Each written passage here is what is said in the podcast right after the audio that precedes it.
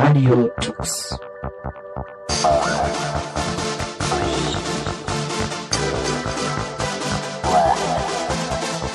The German Linux Radio, the German Linux Radio.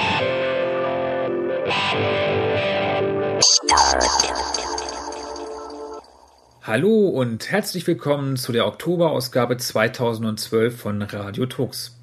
Kinders, was ist das Leben gerade wieder spannend?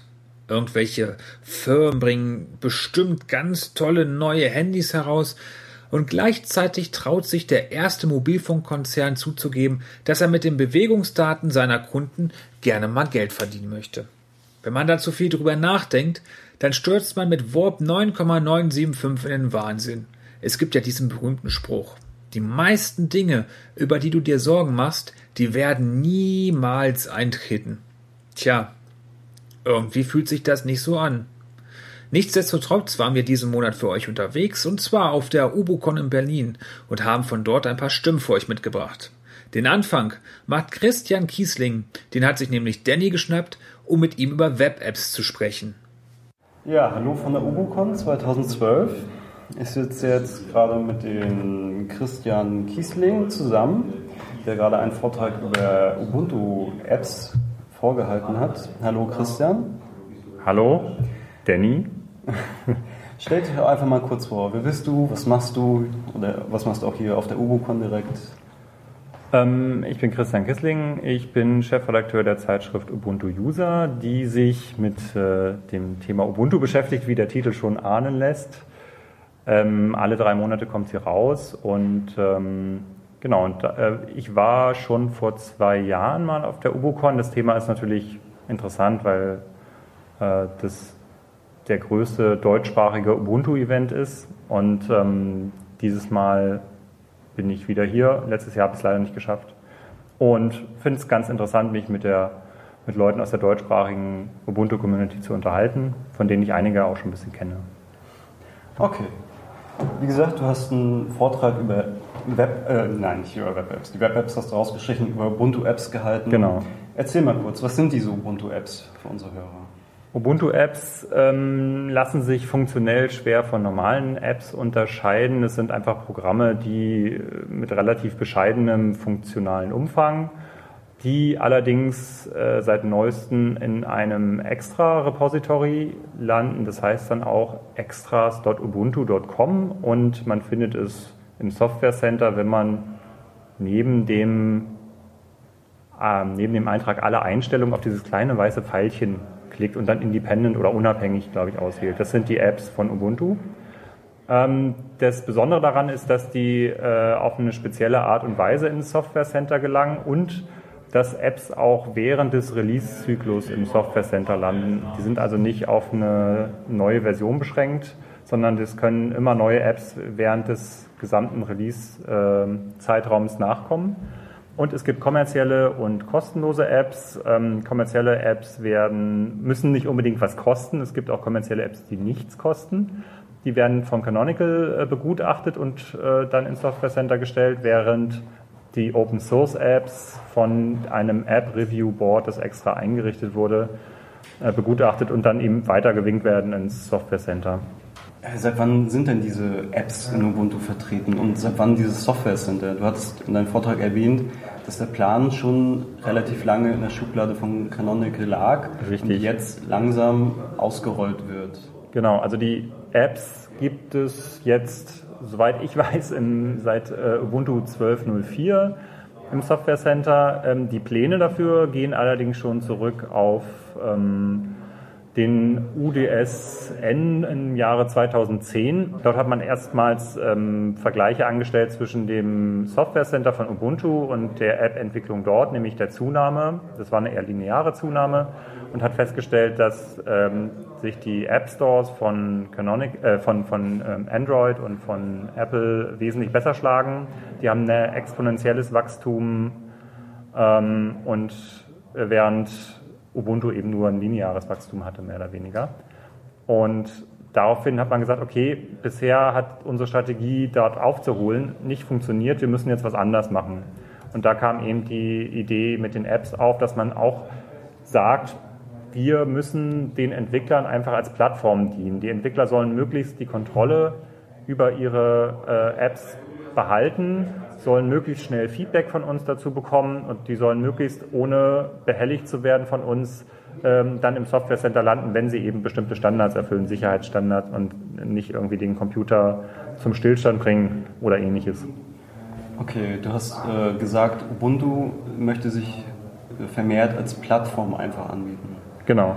Das, ist, das heißt, ich, äh, ich habe da mein Ubuntu, das Software Center Mhm. und installiere daraus einfach wirklich nur noch Apps. Nein, nicht nur noch. Also die traditionellen Programme bleiben ja erhalten. Die laufen auch in den normalen Repositories weiter und meistens kommen die ja von Debian und gehen auch den Weg über Debian. Viele Ubuntu-Entwickler sind ja auch Debian-Entwickler. Die bringen dann eine Software, paketieren die, packen die ins Debian-Repository, die landet dann in Ubuntu. Ähm, das wird auch weiterhin so sein. Das Apps-Repository, die Apps sind davon unabhängig und man muss eben noch einen technisch guten Weg finden, damit die sich nicht ins Gehege kommen. Man will wohl zukünftig auch eine Sandbox um jede App sozusagen äh, automatisiert errichten, äh, mit Hilfe von AppArmor zum Beispiel, AppArmor-Profilen.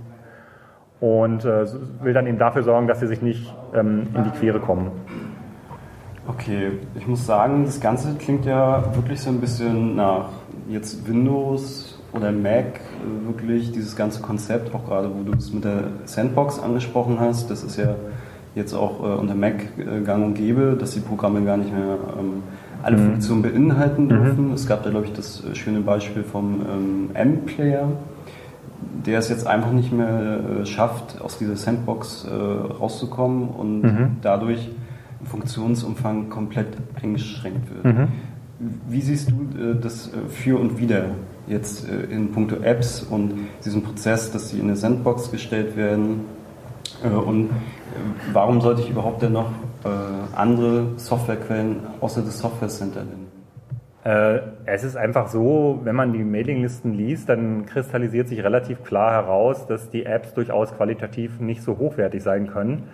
Nun will man in diesem Fall aber nicht darauf vertrauen, dass die Entwickler von Ubuntu sich das immer angucken und sagen, hier ist noch ein Bug und da noch ein Feature einbauen, womöglich, oder auch entfernen, je nachdem.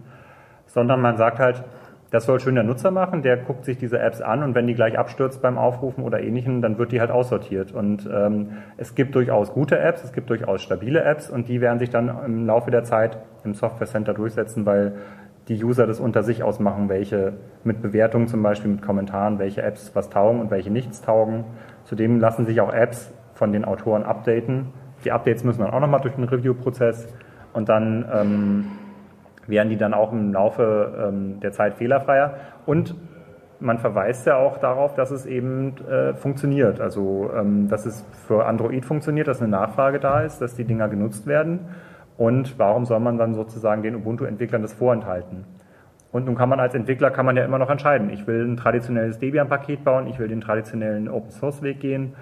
Ähm, dann kann man das machen, nach wie vor, da spricht überhaupt nichts gegen. Wenn man aber gar nicht so an Ubuntu selbst interessiert ist, sondern einfach eine, eine App hat und die auf möglichst vielen Plattformen äh, verkaufen will zum Beispiel, dann gibt es eben auch diesen verkürzten Weg. Und äh, das ist sozusagen das Hindernis bisher gewesen, dass es keinen kurzen Dienstweg gibt für Ubuntu-Programme und für die, für die Nutzer, die sich nicht unbedingt für die Open Source Philosophie interessieren, sondern einfach nur ihren Computer benutzen wollen, für die ist es dann äh, schon interessant, weil es ein größeres Angebot ist. Also man muss diese Apps nicht nutzen, sie sind optional, aber man kann sie nutzen und sie bereichern das Angebot, würde ich jetzt so zusammenfassen. Okay, also denke ich mal, Ubuntu oder Canonical möchte einfach mehr Marktdurchdringung dadurch erreichen, so wie sich das jetzt gerade anhört. Genau. Die Einfachheit für den Anwender, der nicht äh, mehr Mhm. Synaptik oder Apt oder was auch immer bedienen muss. Ähm, du hast es schon erwähnt, Bezahlsoftware, nicht nur Software. Ähm, ihr vertreibt ja auch äh, die Ubuntu Users Mhm. äh, Zeitung Genau. über das Software Center Ja. als Bezahlvariante. Also äh, wieder, wieder ein Schritt äh, mehr Einfachheit, aber aus, aus meiner Sicht auch ein kleiner Schritt wieder weg von der, nenne ich es jetzt mal, Open Source, Freiheitsstrategie, Gedanke, der, sich- den Ubuntu da geht. Also sich doch wieder einen Schritt mehr Richtung ähm, den anderen Windows Mac Ja. orientiert, ähm, siehe Windows 8, jetzt auch mit Ja. den ähm, Software äh, App Store, wie Ja. auch immer äh, der heißt jetzt. Und äh, wie, siehst, wie siehst du auch die, die leichte Gefahr, dass ähm, irgendwann nur noch Programme äh, durch, den, durch das Software Center ähm, verteilt werden, nur noch durch den Re Review-Prozess ähm, gehen? Ähm, also dass man doch leider Mhm. einen Schritt mehr in wirklich ein geschlossenes Ökosystem, in Anführungsstrichen geschlossenes Ökosystem kommt, äh, was zwar funktioniert, was auch wieder Mhm. einfach ist, aber was jetzt dann doch nicht mehr die Freiheit vielleicht bietet. Das ist, die Freiheit wird ja an sich nicht weggenommen. Also ich habe das Gefühl, es ist eine Gratwanderung auf jeden Fall. Ähm, man will, man will sich, man will den Anschluss nicht verlieren an Android, man will den Anschluss nicht verlieren an Apple und die ganzen App-Geschichten. Ähm, auf der anderen Seite glaube ich, dass das bisherige System, das eben auch von der Kapazität an seine Grenzen irgendwann stößt, äh, dass das natürlich weiterläuft. Ähm, positiv ist zum Beispiel zu vermerken, dass die Ubuntu-Entwickler, wenn sie diesen App-Prozess automatisieren, einerseits mehr Apps ähm, auf, äh, für ihre Plattform bekommen, andererseits aber mehr Zeit haben, auch um sich um die, an, äh, um die traditionellen Programme zu kümmern. Also kann, also sprich irgendwie das Software Center selbst zu fixen oder irgendwelche Programme, die eben freie Programme sind und die eben den traditionellen Weg ähm, auf dem tra- traditionellen Weg entwickelt und gebaut werden. Und ja, Okay, also du siehst wirklich, dass Ubuntu sich mehr äh, auf ihre Plattform dann wirklich Mhm. konzentriert und sagt, äh, okay, ich möchte gar nichts mehr mit, ähm, ja, mit den äh, Programmen im, im, im weitesten Sinne zu tun haben. Weil jetzt ist ja noch... ähm, Mit bestimmten Programmen, mit ja, mit bestimmten- bestimmten Programmen, Ja, ja. genau. Weil jetzt ist ja noch ähm, der Weg so, dass teilweise Bugs gefixt werden, Bugs äh, angenommen werden für Programme, die nicht wirklich äh, mit Ubuntu zusammenhängen und die Ja. dann auch bearbeitet werden. Also du, du meinst, die, das wird dann weggenommen und wird hin zum Software- oder App-Entwickler dann genau. verlagert. Zum eigentlichen Urheber des. Programms. Der soll sozusagen, Ubuntu muss sich nicht um die Bugs kümmern, sondern der soll sowohl seine Software, also er, hat, er hält die volle Kontrolle, kann sie hochladen, kann sie verkaufen, kann bestimmte Parameter festlegen, kriegt aber auch die Bug-Reports und muss dann auch auf die User-Feedbacks sozusagen reagieren. Also er, es kommt alles zu ihm zurück sozusagen. Also es, Ubuntu ist nur eine Plattform. Ja? Und ähm, für diese Art von Programm, für die Apps. Für die anderen Programme gilt das Gleiche, was, was bisher gilt. Die haben eben einen anderen Review-Prozess ähm, und laufen eben meistens äh, über Debian und das geht ja weiter. Und naja, und der, der Weg von Ubuntu ist eben so eine, so eine Gratwanderung. Ja. Ähm, wie stark beurteilst du das, ähm, dass dahinter auch das plakative reine Geld verdienen jetzt dahinter steht? Also es gibt ja immer noch die ähm, Deadline für Ubuntu, Mhm. bis es Gewinn abwerfen muss, Mhm. sollte. Und wie stark siehst du das? Also wir, wir sehen es ja, ähm, der, der Music Store war Ja. ja somit eines der ersten Ja. Sachen. Äh, dann kam Ubuntu One. Äh, jetzt kam ja, berühmt-berüchtigt Mhm. diese Amazon Ja. Shopping Lens, die auch wirklich sehr starke und heftige Mhm. Kritik einstecken muss. Ja, zu Recht auch. Ja. Ja, zu Recht auch. Und, und jetzt halt auch immer wieder diese Apps. Mhm. Auch gegen, auch natürlich die gegen Bezahlung. Also wie siehst du das Verhältnis? Wäre, wäre dieser App Store jetzt auch äh, gekommen, ohne dass man jetzt diesen teilweise auch Hintergedanken des Geldverdienens hat, hätte? Oder meinst du denn, wäre alles noch so wie, wie früher, nennen wir es jetzt? Glau, ich weiß es nicht genau, ich glaube aber eher nicht. Also das Geldverdienen ist natürlich ein, ist natürlich ein Anreiz. Also es ist einfach so, dass Canonical mittlerweile irgendwie 300 oder mehr äh, Angestellte hat. Die genaue Zahl kenne ich jetzt gerade nicht, aber das letzte Mal war es, glaube ich, 300, als ich gecheckt habe. Ähm, und die müssen halt finanziert werden. Und äh, wenn die nicht mehr finanziert werden können, ist es, ist es negativ für Ubuntu. Ähm, es würde Ubuntu nicht kaputt machen. Ubuntu könnte als traditionelle Distribution, so wie alle anderen auch, weiter existieren. Das ist aber ja nicht das Ziel von Ubuntu. Das Ziel von Ubuntu ist es sozusagen wirklich auch in, in puncto Marktanteil eine, eine Alternative zu bieten. Und da muss dieser Weg gegangen werden und Canonical braucht auch Geld. Canonical muss äh, irgendwann äh, sich zumindest selbst finanzieren, womöglich auch noch äh, Gewinne machen, um neue Entwicklungen anzuschieben, neue Leute einzustellen und so weiter. Und das ist natürlich einer der Wege dorthin, dass äh, man die Bezahl-Apps dort über das Software Center vertreibt. Ein anderer ist diese etwas unsägliche Vermischung von Content und Werbung in dieser Amazon-Linse oder Shopping-Linse, wie sie heißt. Ähm, äh, es gibt da, finde ich, ich habe grundsätzlich kein Problem damit. Ich sehe, dass das Modell wahrscheinlich, wenn man das, wenn man tatsächlich mit, mit, mit Android, mit Apple konkurrieren will, dass man dann diesen Weg gehen muss. Ähm, das muss jeder natürlich für sich selbst entscheiden, ob er das gut oder schlecht findet. Ich denke, solange nichts Fundamentales weggenommen wird, also man sozusagen gleichzeitig die Möglichkeit hat, weiter freie Software zu nutzen, das Ding kostenlos ist und so weiter, dann kann ich damit leben. Was mich jetzt aktuell stört, ist tatsächlich eben die Vermischung von privaten Suchergebnissen und, und kommerziellen, das sind Werbeanzeigen und da kann Canonical halt noch reden, was sie wollen. Das ist einfach so. Äh, man wird ja auch nicht einen Quellekatalog in eine Bibliothek stellen. Insofern ähm, das finde ich, sollte Canonical einfach trennen und dann eher gucken, dass sie andere Finanzierungswege finden. Äh, ich könnte mir durchaus vorstellen, dass, dass es da ähm, Möglichkeiten gibt, äh, Sponsoring von Usern auch dauerhaft Einnahmen zu generieren, ohne jetzt den, den Benutzer, wie es Android ja auch macht, mit Werbung zu torpedieren. Das wäre eigentlich das, was ich Canonical am meisten vorwerfen würde, dass eben, eben diese Vermischung zwischen, zwischen Inhalten und Werbung. Ja, das denke ich auch. Ähm, die Zukunft äh, wird es dann auch zeigen, wie gut dieses Modell funktioniert oder auch nicht. Oder auch nicht. In diesem Umfeld. Aber es lässt sich jetzt äh, wirklich schlechter einschätzen. Gerade dadurch, ähm, dass jetzt doch äh, immer häufiger auch leider Ubuntu mit Negativschlagzahlen auftrumpft, die eigentlich nicht sein müssten, weil ich finde dieses Konzept auch gut, weil es ist wirklich einfach und ähm, gerade für, jetzt sind wir wieder bei den Einsteigern, gerade für Einsteigern äh, bietet dieses Software Center einfach wirklich Einfachheit. Man kann suchen nach Video mhm. oder nach Musikbearbeitung, die drauf installiert, wird sofort installiert, mhm. die Open äh, Source Programme oder halt auch die proprietäre Software oder das äh, Kaufspiel. Es wird dann halt einfach installiert und es tut. Mhm. Die andere Frage ist natürlich, die man sich selbst stellen muss, die moralische, ob man das selbst vertreten möchte, ob man das mit den Open Source Gedanken vertreten kann.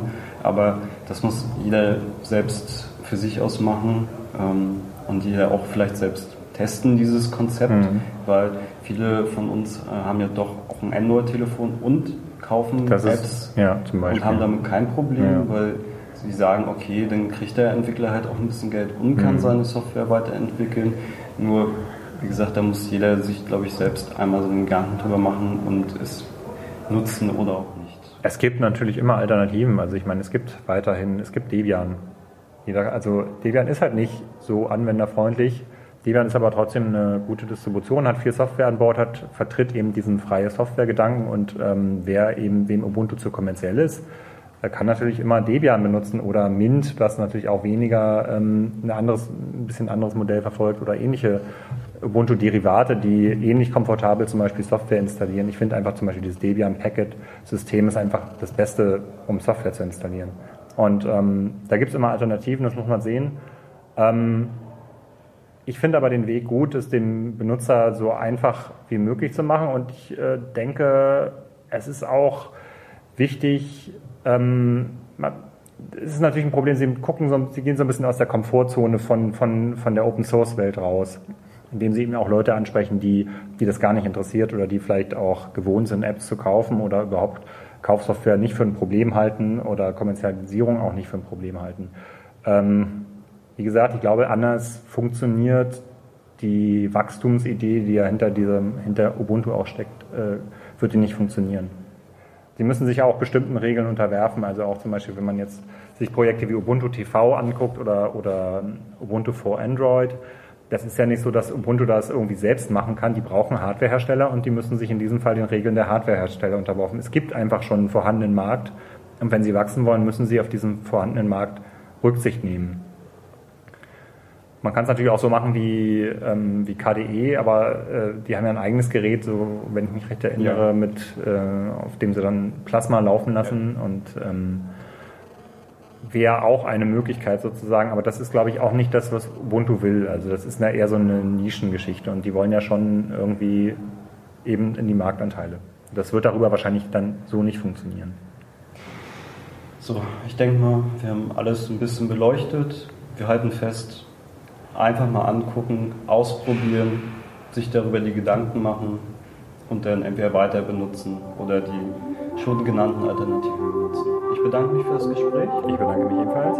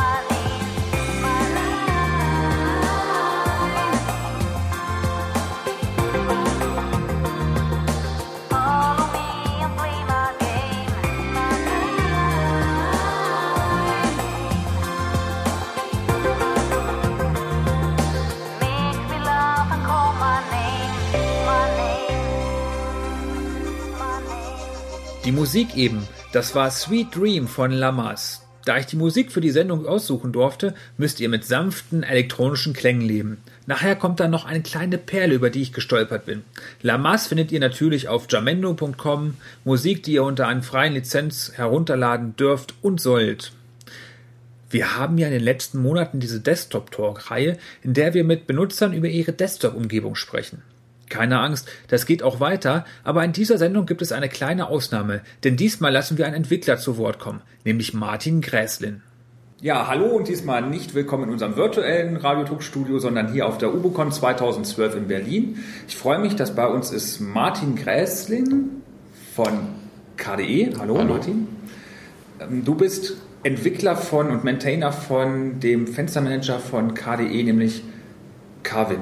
Ja, oder auch Quinn oder auch Quinn.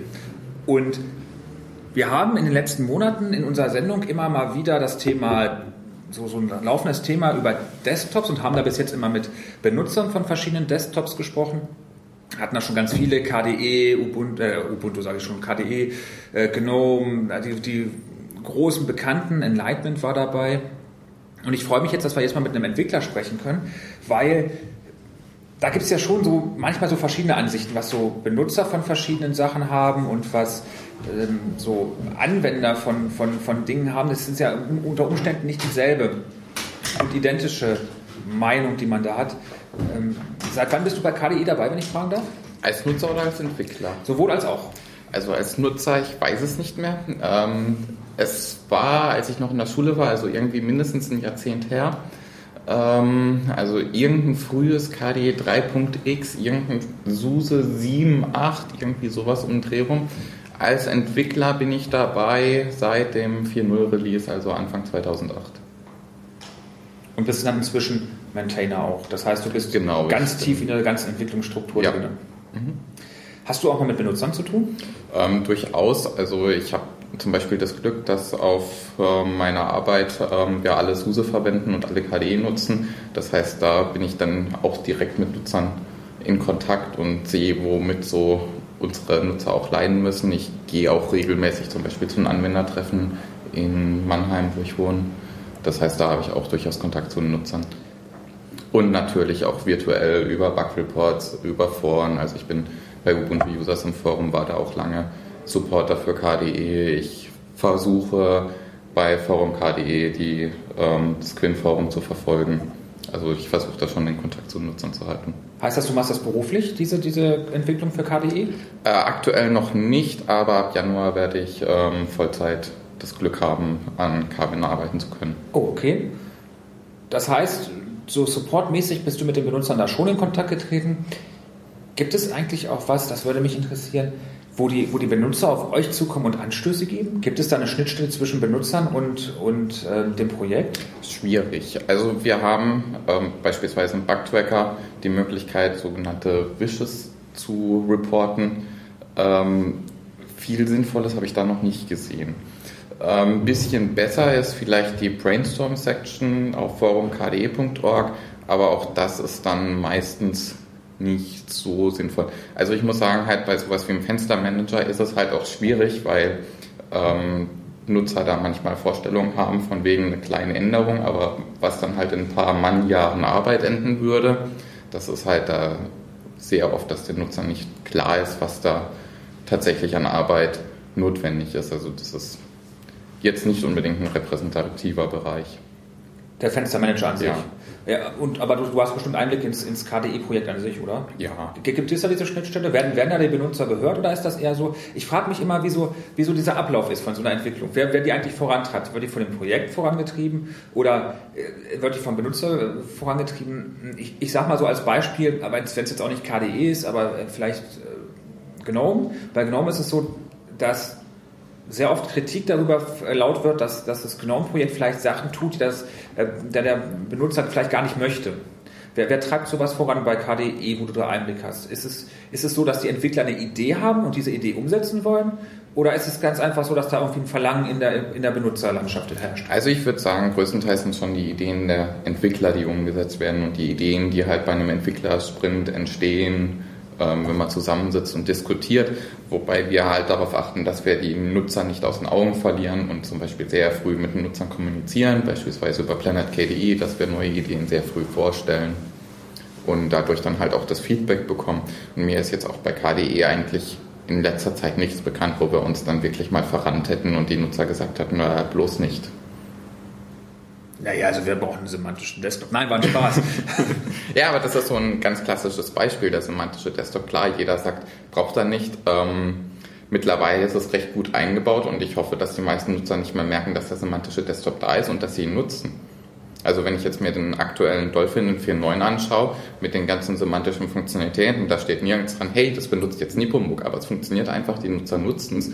Und das war eigentlich immer das Ziel, dass das irgendwann mal unten drunter ist und der Nutzer nicht mal weiß, was hinten dran steht, weil eigentlich ist es nur eine Technologie, das hat ja den Nutzer nicht wirklich zu interessieren. Woran merkt man das im neuen Dolphin?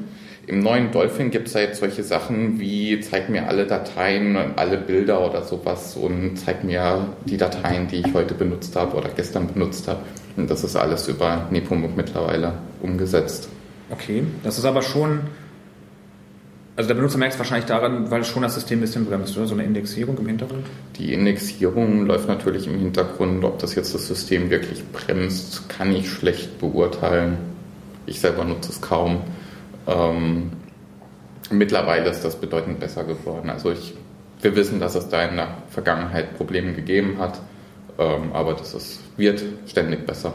Okay, das heißt, diese Ideen, wie, wie sich diese Entwicklung so weiter, diese Desktop-Umgebung weiterentwickeln könnte, die kommt größtenteils von den Entwicklern. Das heißt, man muss so ein bisschen aufpassen, dass man sich das dann mit dem Benutzer nicht verscherzt. Genau. Jetzt gab es ja vor einiger Zeit, das ist jetzt nicht mehr ganz aktuell, aber mal diese Umstellung von KDE 3 auf KDE 4. Ja. Das heißt, es wurde vom, vom Qt, äh, Qt Toolkit äh, die neue Version 4 benutzt. Das heißt, es wurde eine Umstellung nötig, weil, weil dieses, dieses alte Toolkit ganz einfach überholt war. Trotzdem ist KDE aber eigentlich sich selbst größtenteils treu geblieben. Ja. Im Gegensatz zu anderen Desktops, die plötzlich äh, revolutionäre Bedienungskonzepte aus dem Hut zaubern und sich abheben wollen. Hältst du das für richtig? Also ich denke, die Idee, den Desktop, so wie er vor Jahrzehnten bei Xerox erfunden wurde, mal zu überdenken, sicherlich nicht schlecht. Ähm, ob man das jetzt unbedingt so machen muss, wie das bei GNOME oder bei Unity passiert, ist fraglich. Ich finde da den Ansatz in KDE wählt, zum Beispiel für Plasma Active eine neue Oberfläche zu entwickeln, die speziell auf Tablets ausgerichtet ist, eigentlich dann doch besser dass man halt einfach anerkennt, dass es verschiedene Benutzerkonzepte sind, dass man halt verschiedene Anforderungen hat, gerade von der Eingabe her, die man berücksichtigen sollte und nicht versucht, eine Oberfläche zu schaffen, die sowohl für Touch als auch für Maus und Tastatur geeignet ist. Jetzt hast du gesagt, verschiedene Oberflächen. Ich weiß aus Erfahrung, ich bin ja selbst auch KDE-Benutzer, es gibt unglaublich viele Optionen bei KDE. Ja. Also KDE ist bis in die Grundtiefen konfigurierbar. Wie sieht das aus. Wir hatten in einem Desktop-Talk über KDE gesagt, dass man im Prinzip mit KDE, wenn man möchte, eigentlich eine, eine Umgebung, wie sie momentan andere Umgebungen wie zum Beispiel GNOME 3 anbieten, eigentlich nachbauen könnte. Mhm. Wenn man seinen, seinen Dash haben möchte oder ähnliches, dann gibt es diese Funktionalität irgendwo in KDE auch. Man muss dann halt nur ein bisschen Zeit da rein investieren und das so platzieren, wie man es möchte und das Verhalten bauen. Gibt es dafür eigentlich Anleitungen? Ähm, Anleitung nicht direkt, aber was ich schon gesehen habe, war, dass es auf KDE-Look und so ähm, fertige Sets zum Runterladen gab. Also, dass man da irgendwelche JavaScript-Plasmoide hat, die man dann installiert und dann sagen kann, okay, ich hätte jetzt gerne ein System, das dann aussieht wie ein GNOME 2 Panel oder eine oder wie Unity, dass dann halt ein Panel links platziert wird mit Icon-Only-Tasks und sowas, das gibt's schon. Das kann man beim Zweifelsfall auch selber. Das kann man im Zweifelsfall auch selber, ja. Und ansonsten, du hast gesagt KDE-Log.org, das gibt unter, unter KDE auch diese Möglichkeit, früher hieß es, äh, den neuesten Scheiß runterladen oder den, den heißen Scheiß. Stuff. Oh, oh äh, Stuff, nicht Scheiß, Entschuldigung. äh, runterladen, das, das ist jetzt inzwischen integriert richtig in KDE. Funktioniert das? Das funktioniert. Also ich habe gerade ähm, gestern oder so ähm, ja, gestern war es, gestern, vorgestern im Zug, äh, habe ich eingebaut für die Quinn-Skripte, dass man das jetzt runterladen kann. Das heißt, da hatten wir die Funktionalität schon hinten drin, aber es hat die Kategorie auf KDE-Lux noch gefehlt, die wurde jetzt angelegt. Dann habe ich manchmal ein Skript hochgeladen, ausprobiert und problemlos installieren können. Okay. Das heißt, das Konfigurieren geht. Ich habe gestern deinen dein, dein Workshop besucht, wo du so ein bisschen äh, KDE für Ubuntu vorgestellt hast, also Ubuntu. Und da waren auch, bist du so ein bisschen in die Einstellung eingestiegen und hast so ein bisschen erklärt, wo die zu finden sind. Gibt es eigentlich irgendwo eine Anlaufstelle, wo man sich als Benutzer so ein bisschen darüber informieren kann, was die Entwickler sich da eigentlich ausgedacht haben? Ähm, schwierige Frage. Also ähm, ich glaube, die besten Anlaufstellen ist sicherlich Userbase, also unser Wiki oder auch unsere Handbuchseiten, die man über die Hilfe K-Help Center aufrufen kann. Ähm, ansonsten, wenn man wirklich wissen will, was sich die Entwickler so dabei gedacht haben, ist das Beste, einfach Planet KDE zu verfolgen. Einfach um auf dem Laufenden zu bleiben. Ja. Das ist wahrscheinlich, also Planet KDE wird wahrscheinlich so ein, äh, so ein Blog-Merch sein. Genau, das ist so ein Blog-Merch von den KDE-Entwicklern und es ist eigentlich in KDE-Community sehr üblich, dass die Entwickler ihre neuesten Ideen, ihre neuesten Features dann auf dem Planet vorstellen. Das ist auch so ein bisschen, da KDE-Community ja sehr groß ist, dass die Entwickler sich untereinander auch damit ein bisschen austauschen, dass so jeder weiß, was passiert gerade in den anderen Bereichen.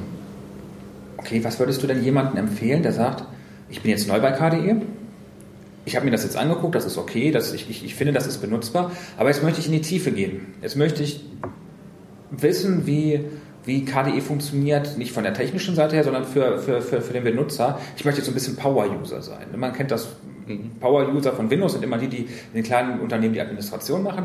Und jetzt kommt der KDE-Power-User und sagt, oh, jetzt will ich diese ganzen coolen Shortcuts wissen, die äh, Sachen machen. Gibt es da irgendwo eine Übersicht oder muss man sich da tatsächlich durch die Einstellung handeln? Also ich kenne keine Übersicht, das heißt aber nicht, dass es keine gibt. Ähm, ich selber würde sagen, durch die Einstellungen durchhangeln, einfach ähm, mit rumspielen, ausprobieren in der Art und Weise.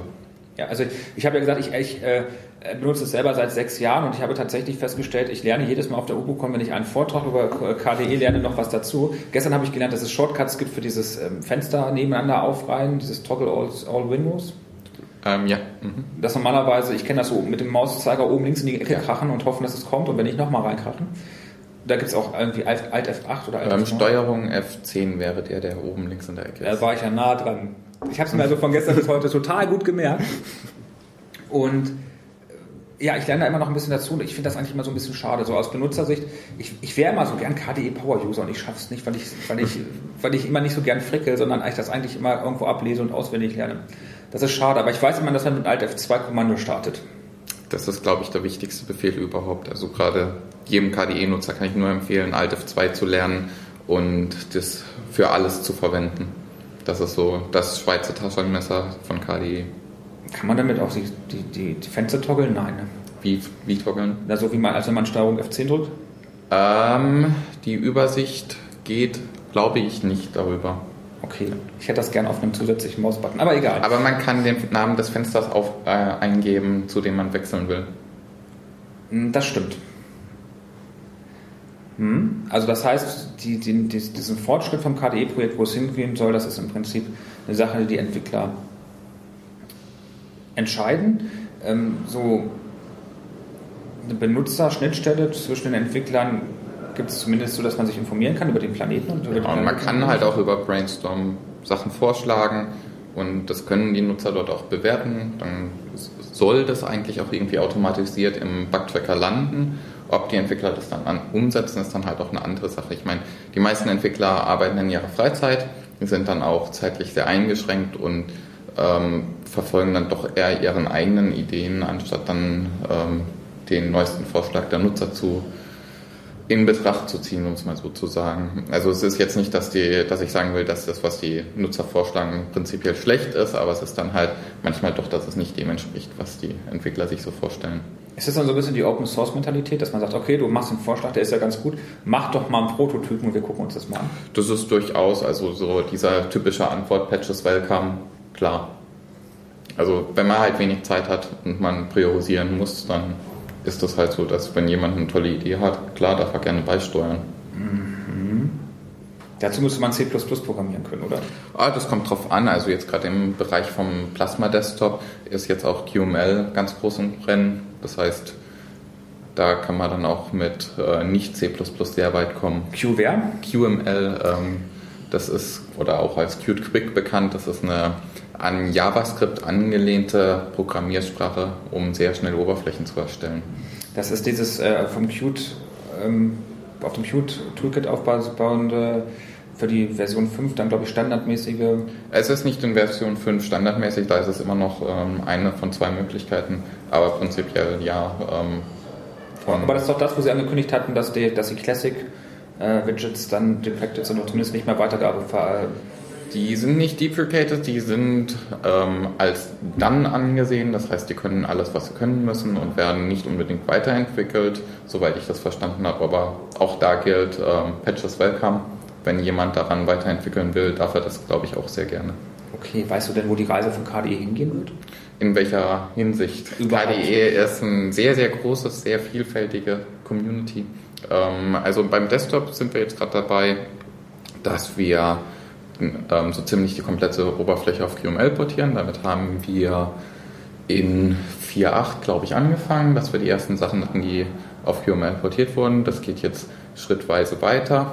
Ähm, währenddessen wird gerade KDE Libs in KDE Frameworks umgebaut. Das heißt, es wird die ähm, aktuell sehr großen äh, Libraries werden aufgesplittet in kleine Frameworks. Das ist dann auch ähm, Third-Party-Entwicklern äh, einfacher macht, Frameworks von KDE weiterzuverwenden. Das folgt man so ein bisschen wie Qt sich entwickelt, die auch sich ein bisschen modularer aufbauen.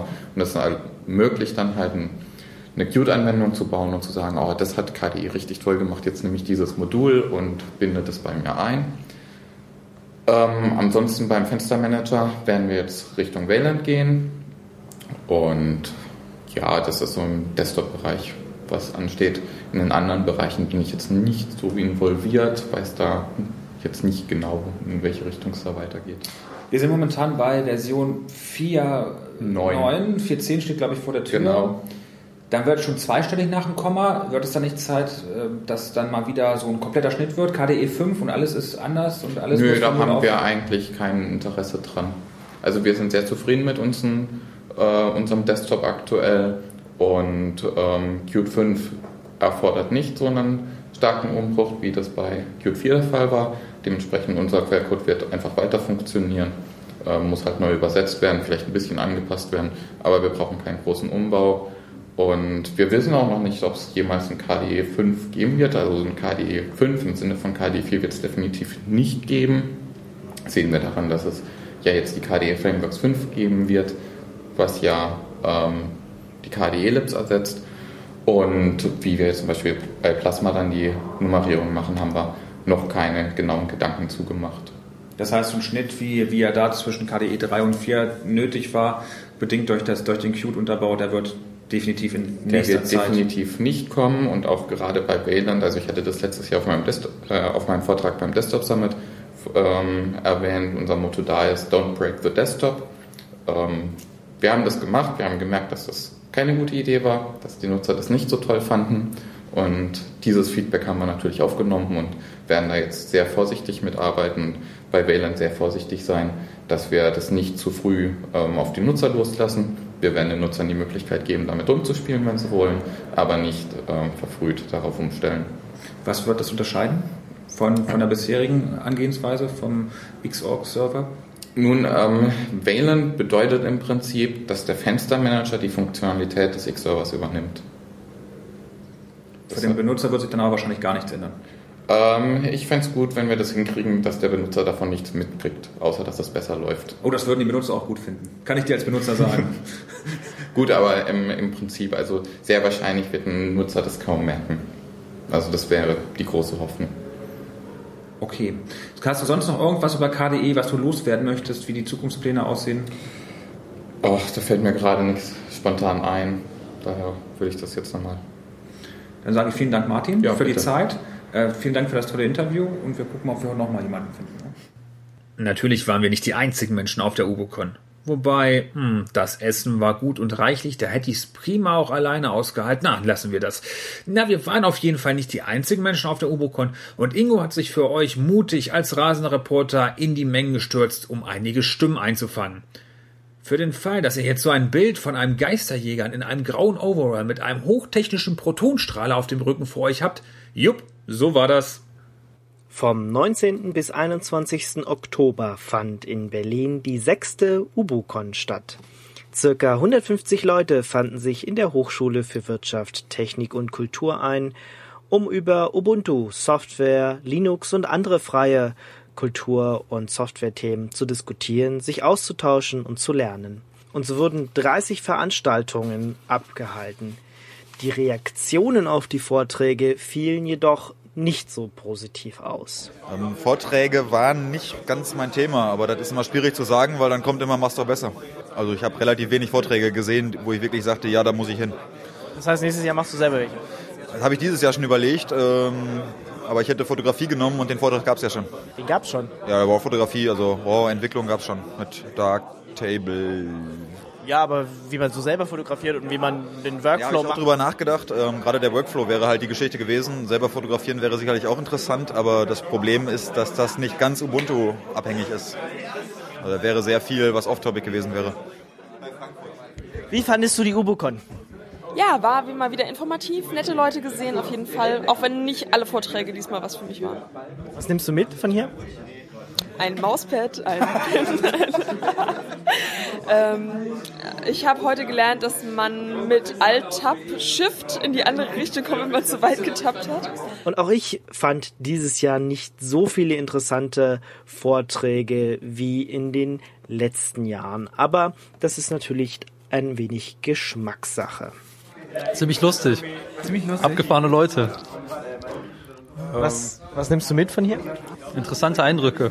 Der erste Vortrag, in dem ich saß, war der Vortrag über Darktable, beziehungsweise es war eher ein Workshop. Und ähm, Darktable ist ein RAW Bildbearbeitungssystem ähm, oder Toolset ähm, Programm.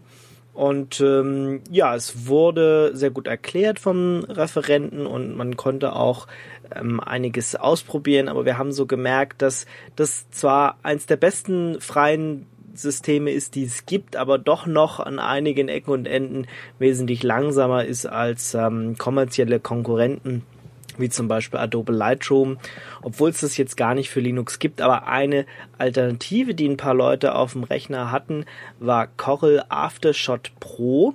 Und das ist tatsächlich eine Software, die es auch für Linux gibt. Und im Vergleich zu dieser ist Darktable dann doch tatsächlich noch ein bisschen langsam. Aber das Projekt ist noch relativ jung und ähm, ja, meiner Meinung nach trotzdem eines der besten, die es da mit draußen gibt. Ähm, Gerade wenn man wirklich viel, viel mit RAW-Fotobearbeitung macht und weniger jetzt aufs Fotosortieren aus ist, dann kann man sich mal Darktable angucken.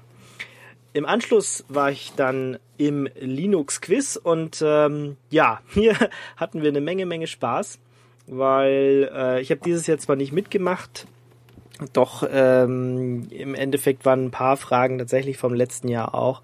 Und äh, jede Netzwerkfrage konnte man irgendwie mit äh, IP-Labels beantworten. Und ähm, den Rest konnte man irgendwie mit Telnet beantworten. Ähm, war sehr, sehr lustig und wir haben tatsächlich alle Fragen durchgemacht, die es in dem Spiel gab. Am Ende halt einfach nur noch mit reinrufen aus dem Publikum. Die ersten, die immer so in Jeopardy-Style mit gegeneinander angetreten sind, äh, die haben dann immer ein Buch gekriegt, der Gewinner jeweils. Anschließend waren wir im Cancun. Das ist ein mexikanisches Restaurant in der Nähe vom Alexanderplatz. Und auch hier hatten wir einen lustigen Abend und es wurde viel getanzt.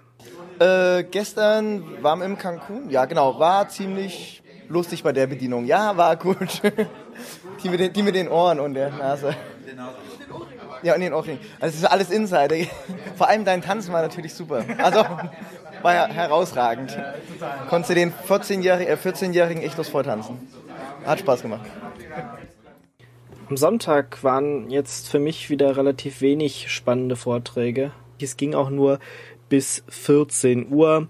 Unter anderem gab es Sonntag noch die äh, obligatorische Key-Signing-Party und ähm, einen, ähm, ein Real-Life-Treffen von Usern. Gerade dieses Treffen von Nutzern ist immer das, was mit am besten ankommt bei, ähm, bei der Saubocon. Was hat dir besonders gefallen?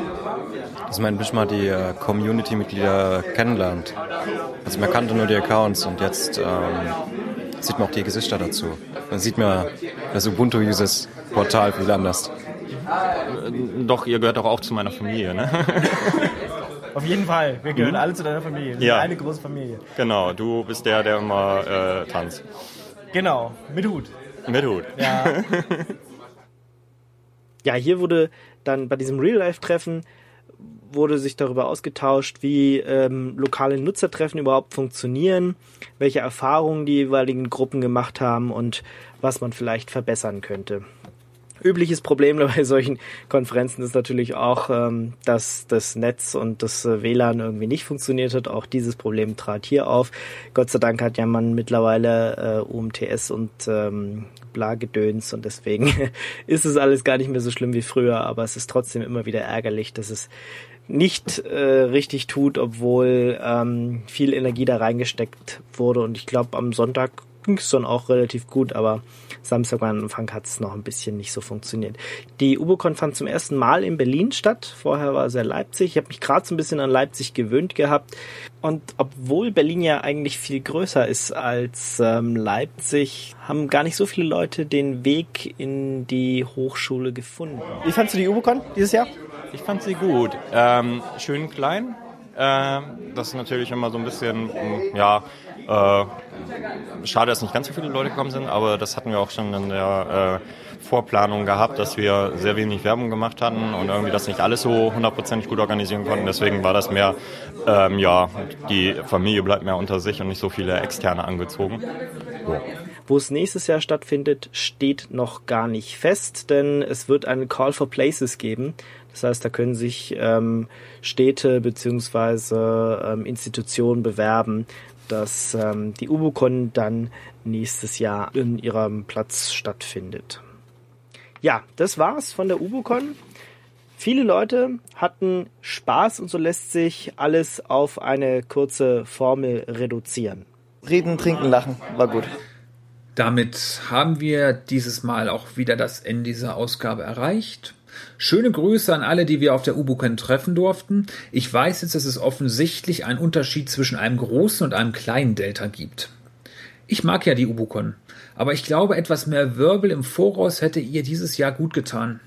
Vom Gefühl her stand erst sehr spät fest, ob und wo sie stattfindet, aber das kann natürlich auch an meiner Perspektive von außen liegen.